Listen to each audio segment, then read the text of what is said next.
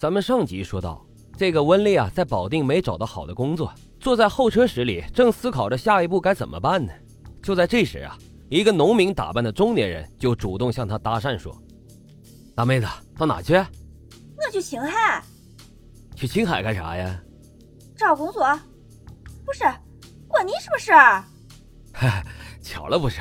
我有个朋友啊，在郊区开了个服装厂，正缺人手呢，让我过来帮着找找。”你要是愿意啊，就去看看，工资很高的；不愿意就拉倒，也没事听到这儿，温丽心中一动，这算是老天开眼了呀！难道是说我遇上贵人了？刚要迈出去的腿啊，不由自主的就收了回来。温丽正眼就打量着他，这个男人大概四十岁左右，小眼睛，单眼皮儿身高在一米七出头，一身农民的打扮，穿着破旧的解放鞋，夹着一个破旧的黑皮包，看起来倒是挺老实的。只是这种穷酸样也能招工，不会是骗子吧？温丽不由得有些迟疑。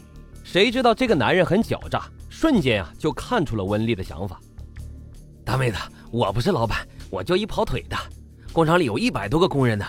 这样，我不收你一分钱报名费，你跟我去看看。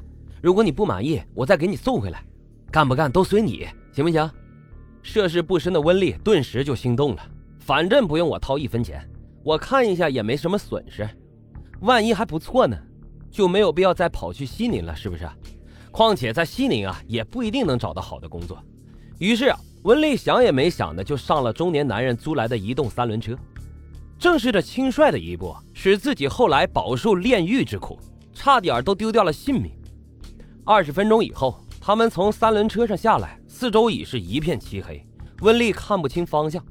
中年男人顺着有灯光的方向随便一指，说：“厂子就在前面，跟我走吧。”因为这一路上，这个男人谈笑风生，聊得还挺投机，文丽竟然丝毫都没有察觉到危险，跟着他呢就走进了田间小路。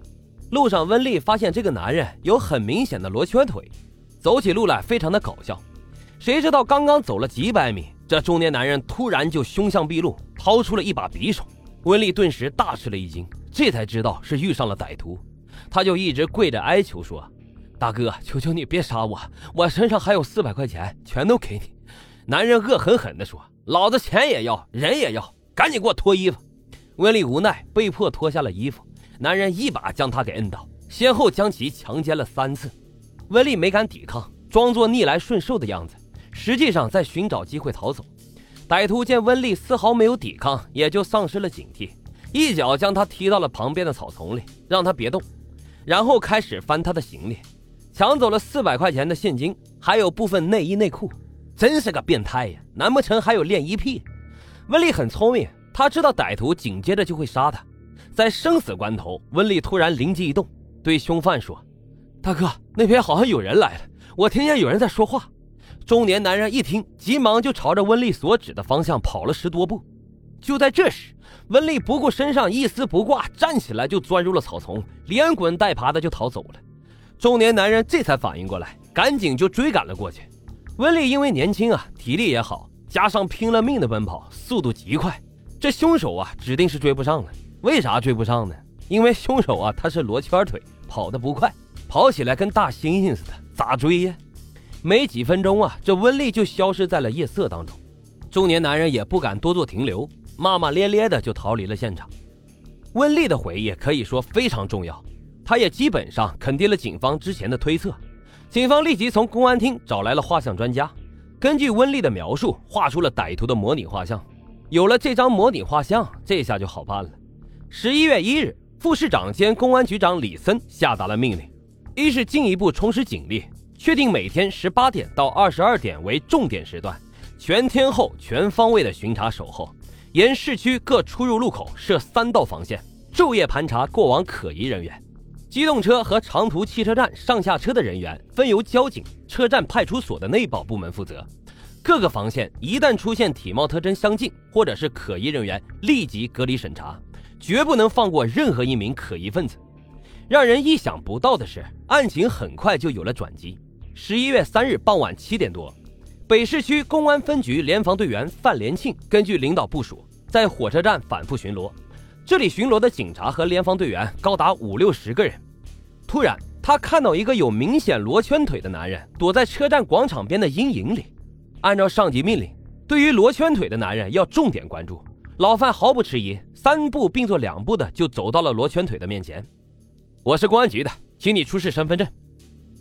没带，没带，你先过来，我问问你。罗圈腿无奈的只能走到路灯下。老范仔细的打量，他的外貌竟然和模拟画像高度的相似。更奇怪的是，这家伙居然穿着一条女士的裤子。在老范锐利的目光下，罗圈腿非常的紧张，主动说：“啊。”我我出来得及，裤裤子是穿我姐的。说完，拔腿就想溜。站住！你包里藏的是什么东西？没没没没没什么。老范令其打开提包一看，一根一尺多长的电线。一瞬间，奸杀案中受害人被勒死的照片就从老范的眼前划过。为了稳住对方，老范没有问电线的用途。你叫什么呀？吴吴建成。嗯，多大了？三十五岁。哪人呢？保定黎县人，你来市区干什么呀？我我我是钉鞋的，呃，来保定买皮子，买皮子。一个钉鞋的傍晚不回家，却在车站广场前转悠，带着一尺多长的电线，还穿着女士裤子。最重要的是，他有罗圈腿，种种迹象都表明吴建成已经构成了重大的嫌疑。随即啊，他被带到了审查室，车站派出所的所长亲自出马，但他们开始啊，并没有审讯。而是对吴建成进行了抽血采样。抽血的时候啊，吴建成双臂颤抖的厉害，他知道这是做 DNA 检测的。刚刚抽完血，吴建成扑通一下就跪倒在了所长面前。所长，我我杀了人，我交代，请宽大处理。我要活命，人都是我杀的。呃，还有一个小女孩在我家里，我带你们去找她。我要立功，我要立功，我要宽大处理。